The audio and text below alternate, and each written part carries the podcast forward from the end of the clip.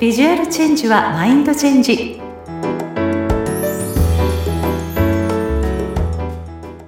皆さんこんにちは。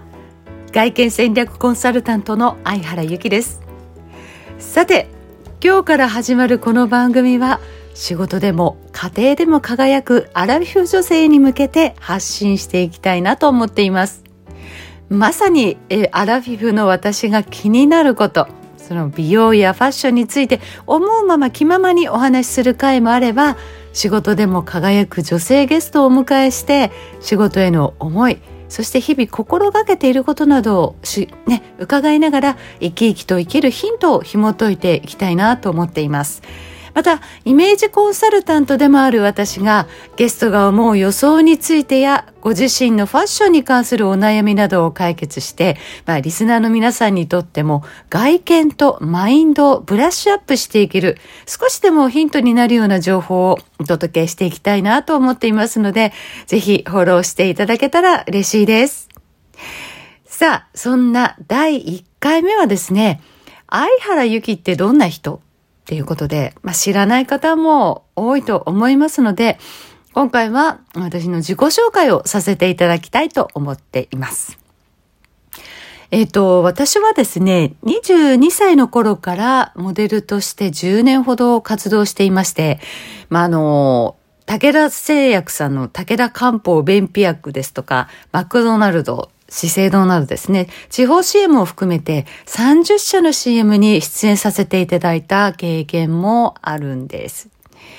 まあ、その後ですね、29歳ぐらいから、まあ、芸能事務所、小さい事務所なんですけれども、まあ、芸能事務所へ移りまして、まあ、役者の勉強をしながら、よし、これからもっと頑張りたいなって、すごく思っていた矢先に、まあ、子供を授かったんですね。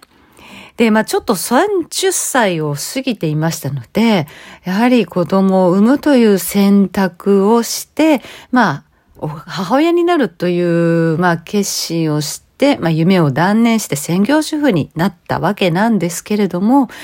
やっぱりですね、あの、心が母親になりきれてなかったんですよね。まあその時はあの、ワンオペ状態ということもあって、一人でこう、育児に頑張りすぎてしまったっていうこともあったりで、まあちょっとプチ打つ状態に陥ってしまったり、本当に子供が可愛いのに、こう、そのイライラの方が先に募ってしまって、こう、愛せないっていうような、こう、心にですね、葛藤というか、そういう感じに陥ってしまったりですとか。まあ、はたまた、まあ、そのストレスを埋めるためにこう買い物をして、いわゆる買い物依存症っていう方に陥ったりですとか、結構精神的に弱っていた30代を送っていましたね。まあでもその後ですね、まあこのままじゃダメだなという思いで、まあ息子と二人で新たな人生を歩む決心をしまして、まあその後、まあ、次にどんな仕事をしようかなと、まあ考えていたわけなんです。まあその時に初対面の方から、まあ、声を褒められたんですよね。まあ正直自分ではその自分の声をいいと思ったことがなくて逆に好きではなかったので、あの褒めてもらえたことが、まあ不思議とこう、あ、私って声がいいんだってこう素直に受け取ることができたんですよ。じゃあだったら声の仕事ってなんだろう、やってみようかな、学んでみようかなということで、私が36歳の頃ですかね、東京アナウンサーアカデミーという恵比寿にある学校に、まあ、通いまして、まあ、司会の事務所に所属するということになったんです。で、まあ、主に婚礼司会をメインにやっていたんですけれども、7年間の中では、まあ、シェラトンですとか、ホテルニューオータニですとか、はたまた、ディズニーのミラコスタでもキャストとしてやらせていただいていた経験もあります。でもね、婚礼って本当に、あの、ね、基本的には人生に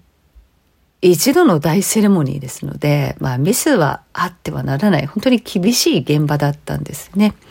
まあいろいろとここでも、あの、メンタル的にこうやられてしまうようなことが重なって、あの、ちょっとね、心折れそうになることもいっぱいあったんですけれども、まあ、ただ、そこで学んだこと、まあ、歯を食いしばって続けてきた結果ですね。あの、まあ、こう、周りを見渡す統率力ですとか、それからまあ人の気持ちが見えるというか、まあ、空気ですね空気を読むということができるようになったりとかあとマイナスの言葉をプラスプラスに転じて話すとか、まあ、そういういろんな、まあ、言葉のセレクトであるとか、まあ、そういういろんな経験をさせていただいたおかげでですねこうやってお話をする皆さんの前でも話をするっていうことが本当に自然にいい形でできるようになったっていうのはあの経験があったからではないかなと思っています。まあそんな中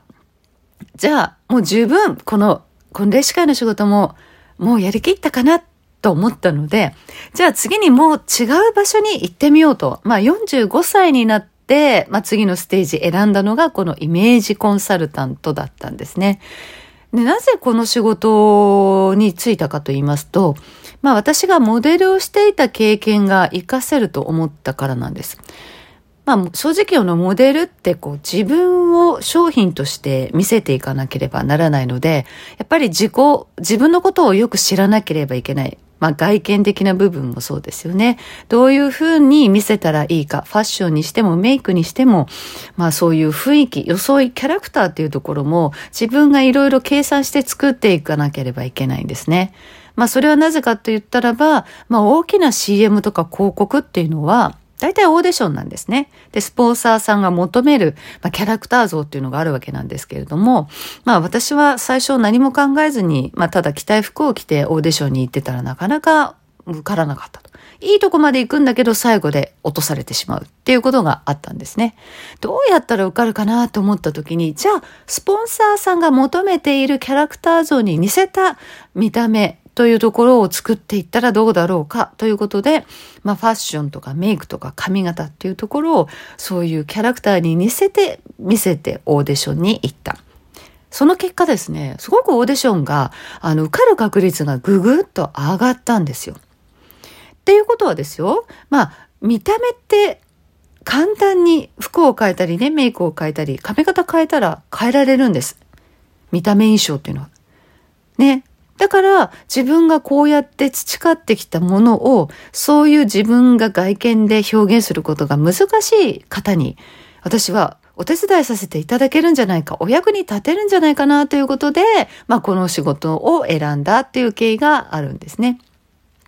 ですので、まあ皆さんの、まあ、ご要望を聞いて、まあその方に見合ったお買い物動向ですとか、はたまたカラー診断であるとか、骨格診断といってね、最近、まあ、耳にするようになった方もいらっしゃるんではないかと思いますけれども、そういうような、あの、診断結果から、まあ、プラスアルファですね、その方の個性、キャラクターというところも重視しながら、外見のブランディングを作っていく。はたまた、色というものに着目して、カラー戦略っていうところを私は強みに置いてますので、そういう、え、いろんなところを総合した見せ方っていうのを作っていくことをしています。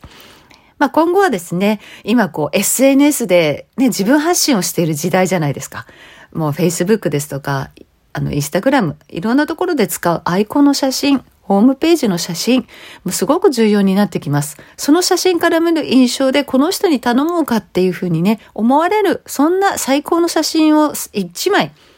撮るためのサポート、着る服からもう撮影のに至るまでの経緯、それから表情、ポージングまで、もう長く使えるプロフィール写真、自分が最高に使えるという写真をですね、もうまるっと